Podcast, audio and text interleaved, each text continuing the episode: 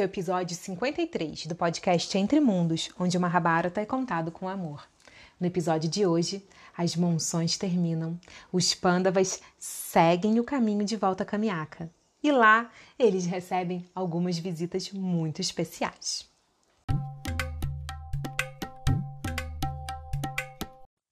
E as monções chegaram depois de um verão muito rigoroso, muita seca, muito calor, a estação das chuvas tinha realmente começado. Os pândavas eles estavam seguros em seus acampamentos, vendo as águas encharcarem a terra.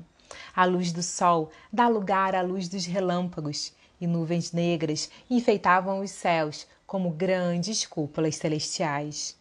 A terra, que estava muito, muito seca por conta do verão, estava agora é, banhada, banhada pelas águas vindas dos céus. Todos os seres vivos desfrutavam muito daquela atmosfera fresca e úmida. Ai, os animais se banhavam em todas aquelas correntes de água que apareceram por causa da chuva, todo o fluxo de água que corriam por onde antes eram rochas, eram estradas, agora eram água muita água. E todos os animais, desde pássaros a grandes elefantes, eles desfrutavam daquela atmosfera. E os pândavas passaram ali alguns meses contemplando toda essa beleza e essa bênção da natureza, dos ciclos da natureza. Depois das monções, o que chega é o outono.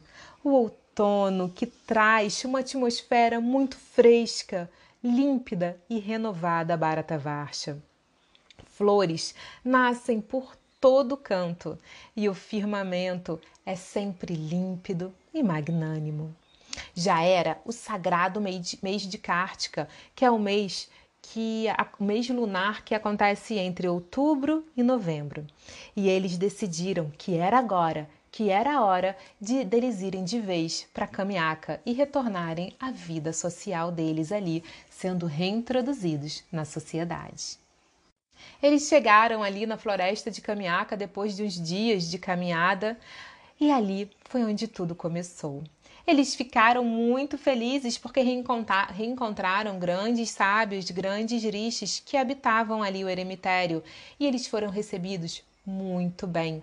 Todos estavam muito preocupados, querendo notícias de Yudhishthira, querendo notícia dos Pandavas e ficaram ali realmente em êxtase quando viram toda a família chegando.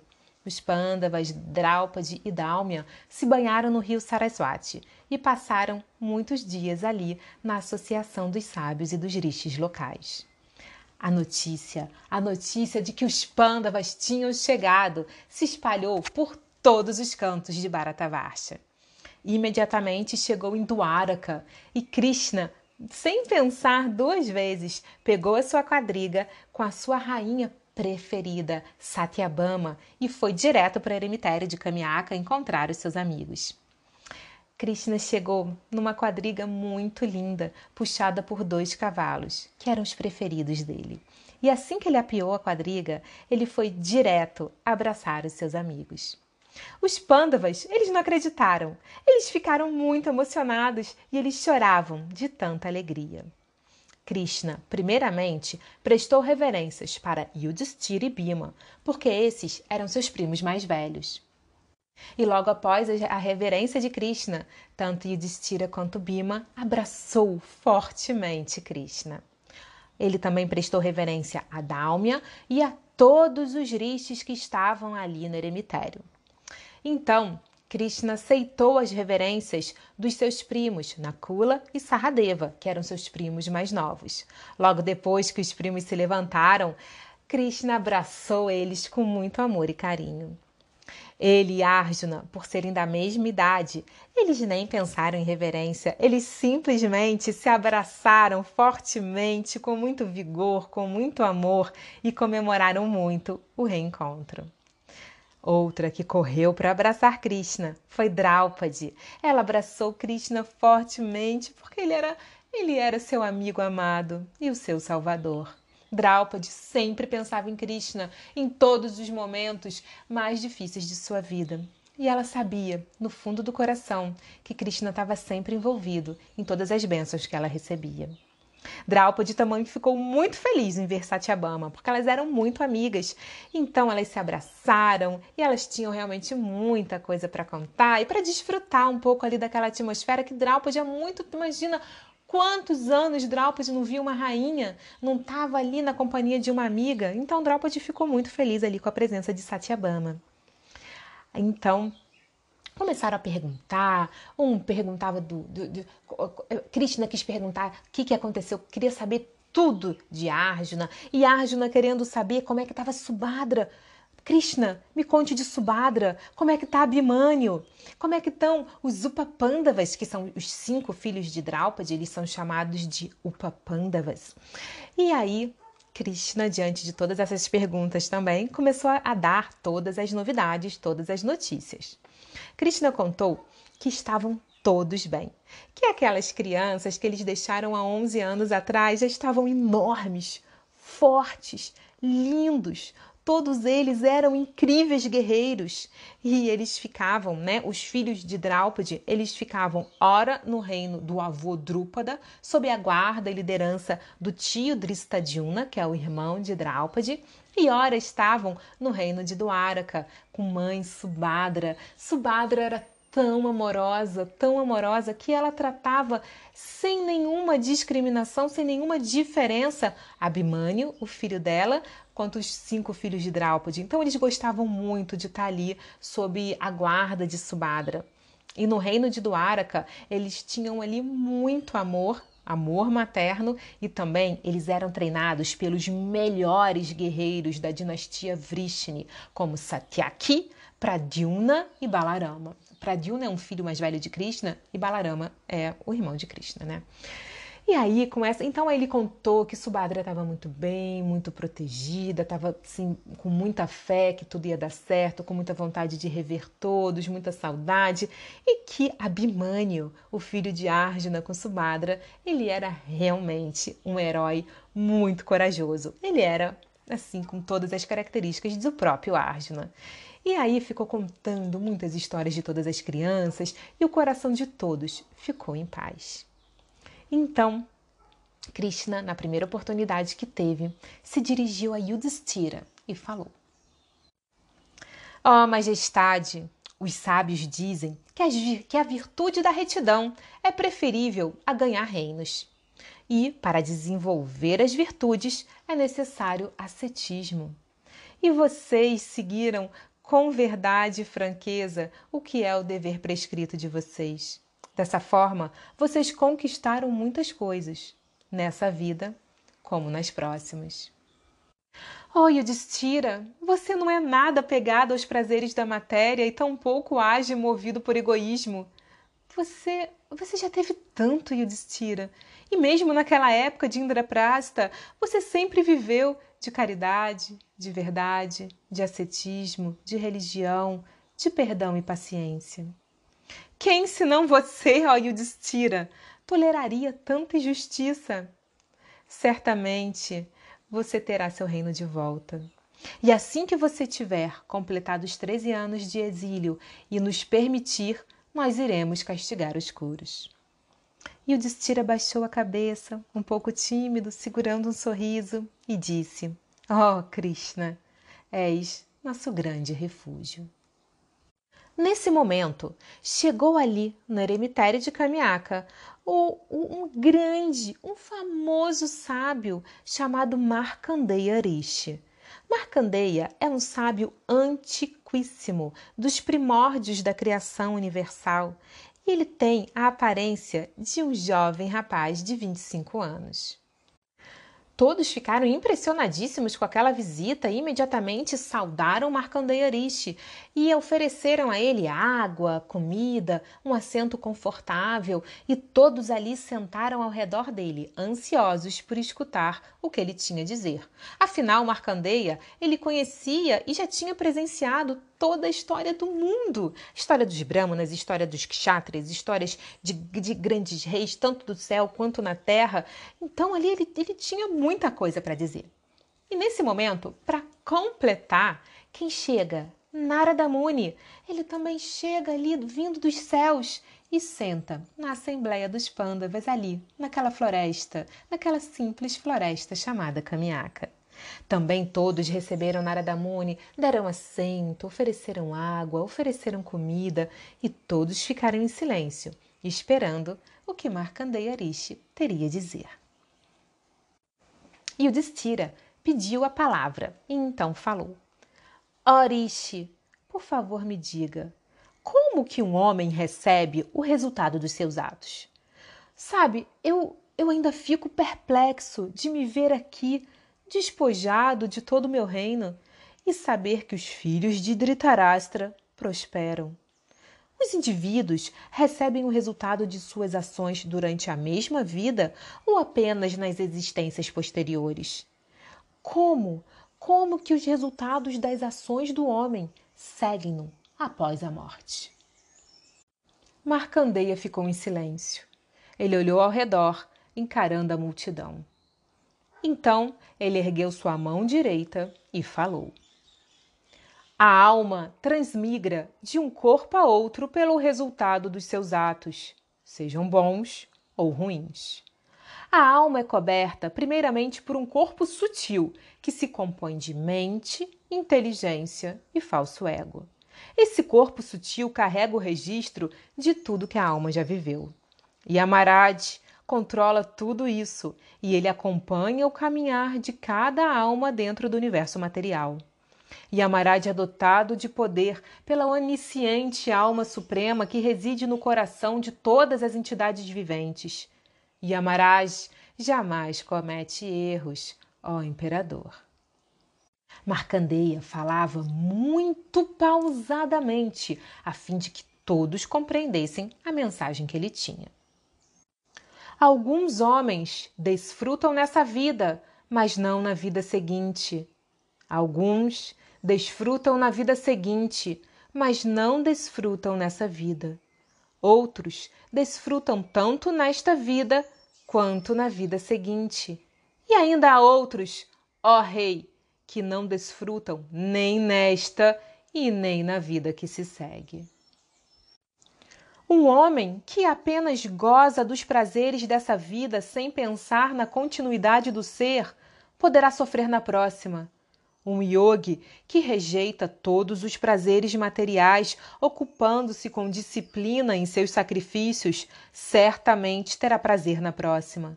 Um chefe de família que segue as escrituras religiosas, faz caridade, faz sacrifícios espirituais, desfruta tanto nessa vida como na próxima. Mas um tolo que não segue qualquer padrão espiritual de sacrifícios sofre vida após vida. Mas em relação a vocês, ó Pândavas, vocês são virtuosos e nasceram unicamente para cumprir os propósitos, os propósitos dos deuses. Vocês são grandes devotos do Senhor Supremo e, em virtude disso, não são tocados por reações kármicas. Seu aparente infortúnio, ó Yudhishthira, irá se dissipar e irá ser presenteado com infindável fama e perene felicidade. Serão sempre glorificados no mundo dos homens e, fim, e no fim de suas vidas retornarão à morada mais elevada.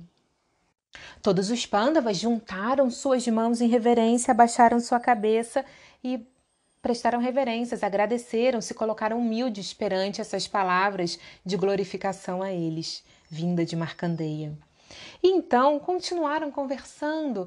Marcandeia contou histórias incríveis desde a criação do universo. Ele contou histórias de brahmanas, purânicos, de reis de outras eras, reis tanto tanto materiais, tanto aqui do mundo da terra, reis humanos como reis celestiais. E ele contou também, e Destira perguntou, né, como seria o futuro. Ó, oh, Markandeya como que qual é o futuro que nos espera com a chegada de Kali Yuga?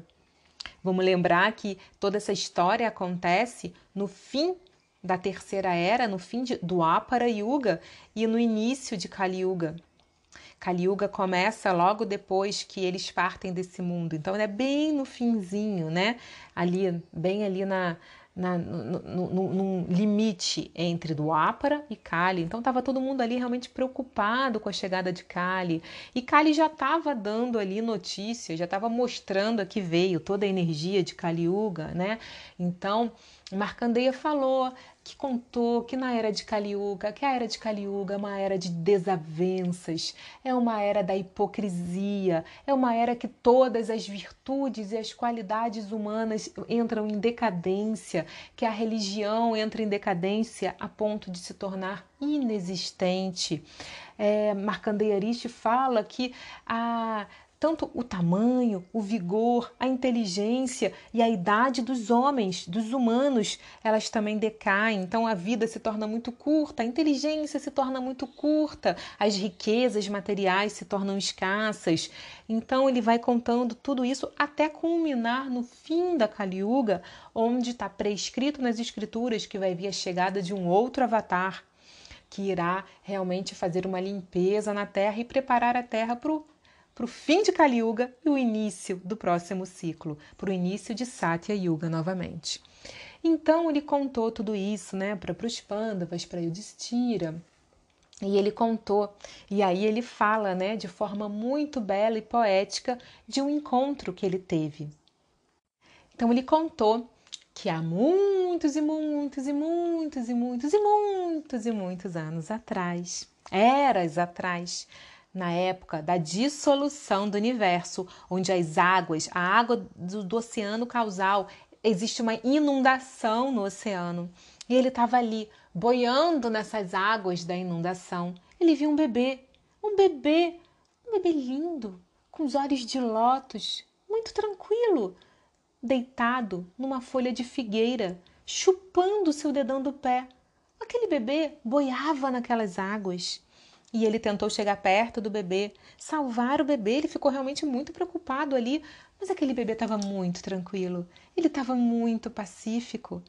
Então ele pensou: esse bebê, esse bebê não é normal, um bebê não, sobrevive, não sobreviveria a tal situação. Ele só pode ser Vishnu, ele só pode ser Deus, a pessoa suprema, que assumiu a forma de um pequeno bebezinho que chupa seu dedo do pé. Então, quando ele chegou perto do bebezinho, o bebezinho abriu a boca. E nesse momento, quando ele olhou para dentro da boca do bebê, ele foi sugado para dentro daquele corpinho. E ali dentro ele viu toda a criação e a destruição, ele viu tudo que existia, tanto material quanto espiritual. Era uma coisa colossal, era algo incrível, inimaginável, não dava nem para descrever.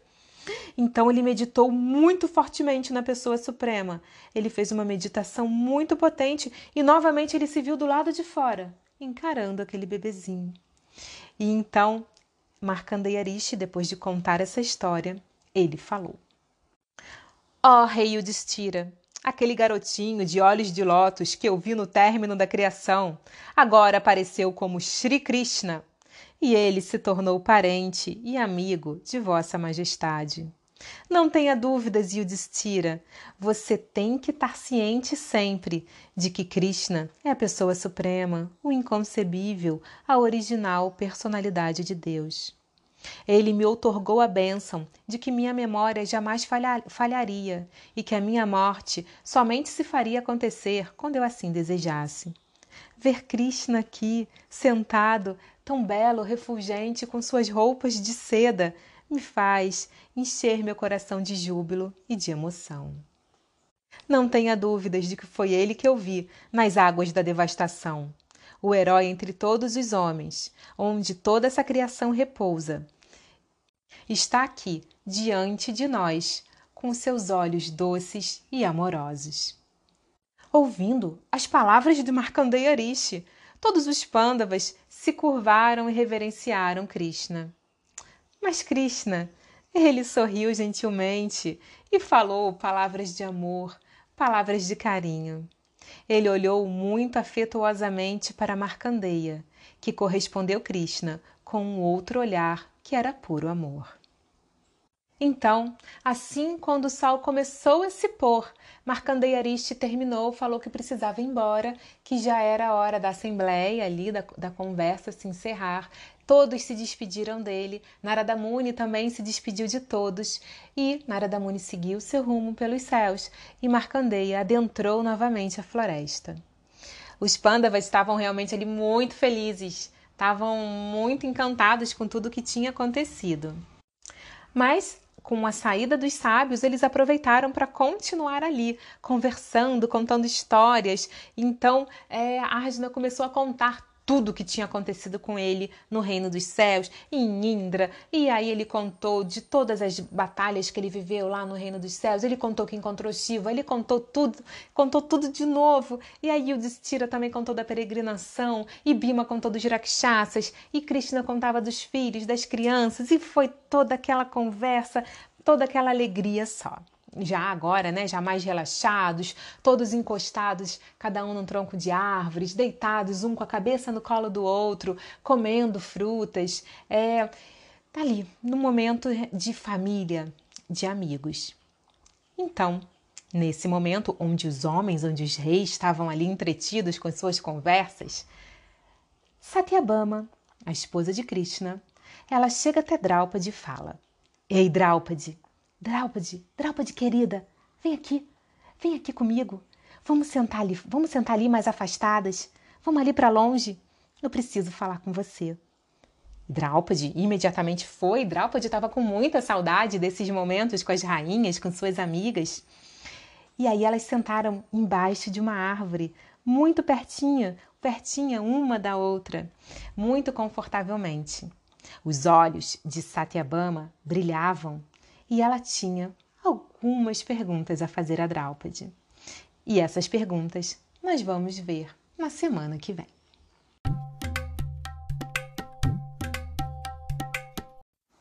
Olá, queridos ouvintes do podcast Entre Mundos.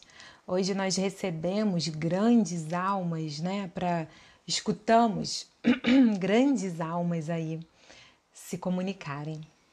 É, primeiro a gente viu ali a chuva, a chuva das monções limpando a terra, renovando todos os ares, né, para deixar os pândavas preparados e inspirados para recomeçar também, para retornar ao local de origem e encarar aí o momento final do exílio. Já se passaram 11 anos do exílio e já estamos entrando no último ano que eles vão passar na floresta e depois eles vão ter que encarar mais um ano disfarçados. E aí, vamos entrar agora aqui na conversa, né? Eles receberam, imagina, quem foi correndo para eles? Krishna, o amigo querido e declaradamente a pessoa suprema. É interessante falar assim que existe uma energia que envolve todas essas histórias onde Krishna, é, principalmente Krishna, está presente, não, outras, não outros avatares, né? É, principalmente Krishna, porque isso não, não é muito presente nos outros avatares, mas em Krishna, que é a Yoga Maya. Yoga Maya é uma energia que confunde, é, por mais assim que os Pandavas eles escutem essas coisas, ele é Deus, ele é Vishnu. Eu vi ele lá, na, ele era um bebê, eu vi ele, eu vi ele no corpo de um bebê, que eu fui sugado para dentro desse bebê, aquele olhar, aqueles olhos de lótus, ele é Krishna, eu sei que ele é Krishna, Markandeya diz isso. Os Pandavas eles escutam, eles reverenciam, mas não só eles, mas os habitantes de Vrindavana, as suas rainhas, é, a sua mãe Deva, que todas. A, Yashoda, não, Yashoda nem cogitava a hipótese dele ser Deus, assim. Mas Yashoda é a mãe de criação de Krishna, né? Quando ele foi para a floresta de Vrindavana quando ele foi levado para lá para ele sobreviver. Então, assim, as histórias de Krishna em Vrindavana, ninguém cogitava sequer a hipótese dele ser Deus. Achavam ele diferente, achavam que ele podia ser algum, algum filho de semideus, algum, algum ser celestial, mas só Só. Ele era o Krishninha, ele era o Krishna, ele era assim a, a pessoa mais maneira ali da, da floresta.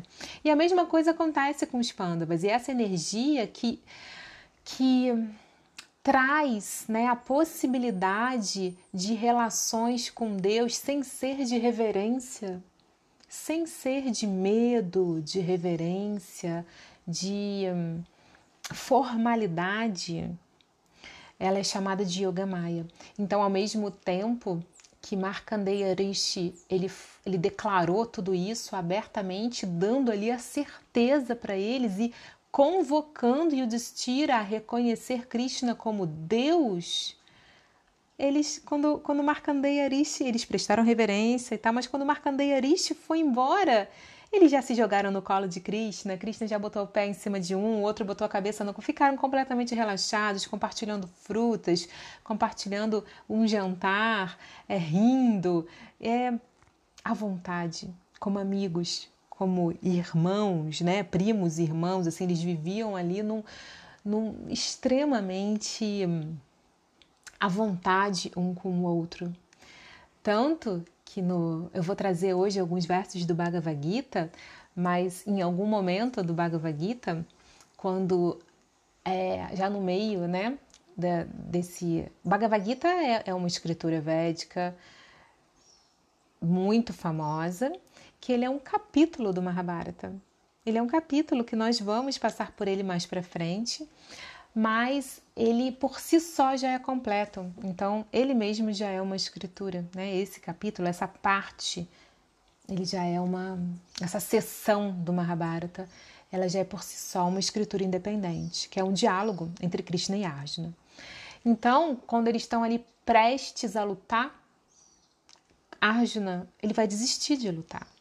Ele não vai querer encarar essa batalha fratricida entre famílias, entre primos, irmãos, ele vai olhar ali, e isso assim é, é, um, é o fato do Bhagavad Gita, é o contexto do Bhagavad Gita, né? Todo mundo que pega o Bhagavad Gita para ler, ele encara esse contexto logo ali para conseguir compreender o, o diálogo. E ele fala, cara, eu não vou lutar. Krishna, não tem possibilidade nenhuma. Eu não vou lutar, não quero lutar. Ele dá vários é, argumentos para não lutar, e Krishna rebate a todos eles, e aí é o diálogo. E em algum momento, Krishna ali, quando eles já vão cada vez mais, e assim, e se torna um diálogo completamente espiritual.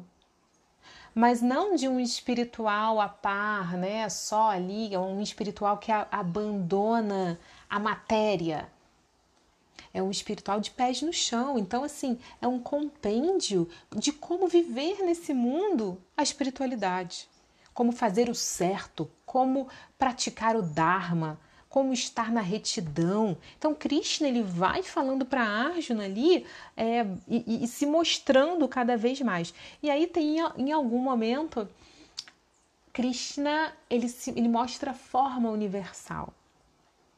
E nessa forma universal, Arjuna vê, da mesma forma que Markandeya viu adentrando no corpo daquele bebê, Arjuna vê todas as faces de Deus, tanto as belas quanto as, as horrorosas, a toda a devastação, toda a criação. E Arjuna fica apavorado apavorado e ele fala: Não, tá tudo bem. Como que eu compartilhava comida com você? A gente dormia na mesma cama, comia da mesma comida, eu deitava no seu colo, a gente brincava. E agora você é Deus, o Criador de tudo. Eu não quero mais ver isso, eu não quero mais ter essa visão. Volte a ser Krishna. Por favor, tire isso. Isso, isso é muito é assustador. Eu quero ver você como Krishna. E aí Krishna voltou, se tornou, né? Toda aquela visão se dissipou e Krishna continuou ali a conversa com ele. E Arjuna entra em êxtase, dando reverências, reverências de todos os tipos assim para Krishna. Então assim, é, demora, assim, é, é isso é Yoga Maya, é algo que eles têm o gostinho, mas depois esquece. E não esquece de Krishna, ele só esquece do poder de Krishna, de toda a imensidão, de toda a maravilhosidade do Criador. Porque assim, quando a gente se imagina, e se Deus estivesse aqui do meu lado? O que, que você ia fazer? E se Deus sentasse do seu lado, né? E se Deus fosse um estranho no ônibus, não é? Na nossa música adolescente, da minha era da minha adolescência, né? E se Deus fosse um estranho no ônibus? E aí, cruzasse com você? Como que a gente se portaria perante Deus, o criador do céu e da terra, o ser onipotente, mais poderoso que o fogo? Como é que a gente se portaria perante dele? A gente, como Arjuna, né? Travaria, tia, não, não, eu não sei, Deus, não, como assim? Porém, como a gente se comportaria, como a gente se portaria perante uma pessoa incrível, amorosa, um, um, um, a, a personificação do amor, da generosidade, da bem-aventurança, do prazer, tanto mundano quanto espiritual, da gentileza, da sobriedade, da proteção, uma pessoa que representa tudo isso para gente, a gente ia se portar com recíproca, reciprocando, reciprocando de forma pessoal, amando, querendo bem, servindo, servindo, servindo, servindo. Porque quando a gente ama, a gente serve. E servir, assim, isso é o amor comportamento, né? Não é o amor romântico, não é o amor idealizado no plano romântico, é o amor comportamento, é o amor servir, é o amor que a gente serve, o amor como uma mãe de um filho para um filho, o amor que a gente quer fazer, quanto mais a gente ama, a gente quer fazer, a gente quer fazer, tanto que muitas vezes a gente tem que parar uma mãe, eu como mãe, eu sei, tipo, deixa ele fazer sozinho. Ele pode. E a gente sabe, nós mães sabemos que os filhos podem fazer sozinhos, mas muitas vezes a gente quer fazer para eles, porque a gente é transborda o amor. Então, assim, entre marido e mulher, um servindo o outro, entre um devoto e o seu e o seu objeto de adoração, entre um empresário e sua empresa, uma pessoa que quer trabalhar para sua empresa crescer, porque ele ama aquele projeto, ele ama aquele ideal, ele ama aquilo, ele quer, né? Entre um funcionário e também a sua empresa, alguém que acredita em algum lugar e quer fazer crescer. Então, assim, quando a gente ama, a gente tem o desejo de servir. A gente tem o desejo. Então, ali, né, Krishna e, e Arjuna e, e todos os Pandavas, eles tinham uma relação dessa. E vamos entrar aí agora o que eu queria trazer, né? Também quando Marcandeia ele começa ali, é, quando Yudhishthira ele faz aquelas perguntas e Marcandeia eu separei aqui, né? E Marcandeia começa a, a, a responder e o Yudhishthira ele quis saber sobre as reações kármicas. Como é que as reações kármicas, como é que acontece isso, né? É, é, por que, que eu não estou recebendo as, os benefícios das minhas boas ações? Por que, que quem não fez boas ações está recebendo um benefício de um bom karma? Ele fez essas perguntas, né? O que é também importante, a arte de fazer perguntas.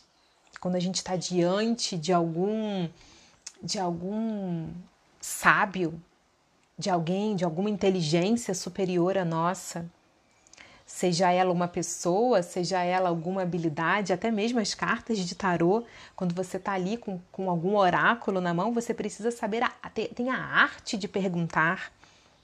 Então, assim, Yudhishthira, ele criou essas perguntas, né, é, inteligentes, como que as ações do homem acompanham ele depois da morte. E aí eu vou trazer aqui o Bhagavad Gita, quando eu fui no capítulo 3 do Bhagavad Gita, intitulado Karma Yoga, onde Krishna ele fala sobre ação, inação e ação em consciência espiritual. Então eu vou ler aqui alguns versos tá bom? Para completar essa conversa de Yudhishthira e Markandeya Rishi. Então, Krishna ele fala assim: não só por nos abstermos de ação, significa que estamos livres da reação. Nem somente pela prática da renúncia pode-se atingir a perfeição. Então não tem aquela, ah, eu não vou agir para não criar karma. Porque às vezes a não ação já cria o karma, porque você teria que agir. Então, assim, ah, só por eu ter renunciado, eu sou desapegado, eu sou renunciado. Não, não, não, porque quem disse que é a hora de renunciar? E isso ele está falando para Arjuna, que queria renunciar a uma grande guerra, uma guerra que ele se preparou por muitos, 13 anos, quiçá pela vida toda, que é a Batalha de Kurukshetra, né? É, é, é essa situação para a qual, qual a gente está caminhando. E aí depois Krishna fala. Todos são irremediavelmente forçados a agir segundo as qualidades é, que adquirem aqui nessa vida. Portanto, ninguém pode deixar de fazer algo, nem mesmo por um momento. Ou seja, mesmo quando, neste mundo, quando a gente não faz nada, a gente já está fazendo, que é a não ação. Tendo a possibilidade de agir, né? Aquele que restringe os sentidos da ação, porém, cuja mente continua nos objetos dos sentidos, dê certo, ilude a si mesmo e é chamado de impostor. Ou seja, aquele que está ali, né, com roupinha. É, vamos lembrar de Arjuna, vamos lembrar ali de Arjuna quando ele foi encontrar Subhadra, quando ele se apaixonou por Subhadra, que ele se fantasiou de, de, de Suami, ele se fantasiou de renunciado e ele estava ali fingindo que estava restringindo os sentidos, porém com a mente no objeto dos sentidos, que era Subhadra. Ele era um impostor, claramente um impostor ali naquela situação, né, que Krishna estava morrendo de rir, tudo programado por eles ali para eles, é, para ele, Arjuna casar com Subhadra Subhadra, mas aí é um exemplo. Aquele que restringe os sentidos, porém a mente continua nos sentidos, ilude a si mesmo e, de certo, e é chamado de impostor. Porém, por outro lado, se uma pessoa sincera utiliza a mente para tentar controlar os sentidos ativos e passa então a praticar karma yoga sem apego, ela é muito superior. Karma yoga é quando a gente trabalha trabalha, karma é ação. Karma é ação, né? A tradução, a atividade, ação. Então, quando a gente está trabalhando em yoga, a gente trabalha, mas a gente sabe que todos os frutos do nosso trabalho são misericórdia, são, são presentes, a gente, a gente dedica todos os frutos, a gente mantém nossas famílias, a gente faz caridade, a gente dedica todo o nosso sucesso a, a bênçãos, a bênçãos superiores. Então, Karma Yoga, quem, quem pratica Karma Yoga sem apego é muito superior. Então, agora o verso 8 do capítulo 3. Execute, está falando para Arjuna, execute seu dever prescrito, pois esse procedimento é melhor do que não trabalhar. Sem o trabalho, não se pode, nem ao menos, manter o corpo físico. Ou seja, nós temos que praticar karma né? Yoga, karma yoga, mas assim, trabalho, trabalho, como que a gente vai trabalhar? Em yoga. Então, aqui no verso 9, ele descreve exatamente o que seria isso. Deve-se realizar o trabalho como um sacrifício a Vishnu, Deus. Caso contrário, o trabalho produz cativeiro nesse mundo material. Portanto, Ó oh, filho de Kunti, execute seus deveres prescritos para a satisfação dele, e desta forma você sempre permanecerá livre do cativeiro. Então eu escolhi esses, esses do verso 4, capítulo 3, do verso 4 ao verso 9 do Bhagavad Gita, para explicar um pouquinho o porquê, né, que Markandeya Rishi falou que os Pandavas estão livres do karma estão livres do karma. Claro que eles ali, eles estão como numa peça de teatro, né? Eles estão ali é, vivendo todo esse essa história, eles estão ali vivendo tudo isso que aconteceu para nos deixar de presente todo todo esse conhecimento, toda essa lição, toda essa inspiração. Mas é um exemplo clássico de quem está trabalhando, quem está é, cumprindo o propósito dos deuses. Eles estão ali o tempo inteiro com quem? Vinculados a quem? A pessoa divina de Krishna e a valores divinos, porque não, Krishna, não, Deus, não está aqui do nosso lado pessoalmente, né? A gente não toca, não cheira o cheiro de jasmim, de Krishna, não, infelizmente, não, né? Se toco os cabelos anelados e sedosos e negros da cabeça dele e né? Não, não, vejo o sorriso deles, dentes que brilham, que são maravilhosos como pérolas do mar. Não, não, apesar de eu saber as descrições de Krishna vindas das escrituras, eu não estou com ele aqui do meu lado. Mas como que a gente fica perto de tudo que é divino, da pessoa divina, dos valores divinos?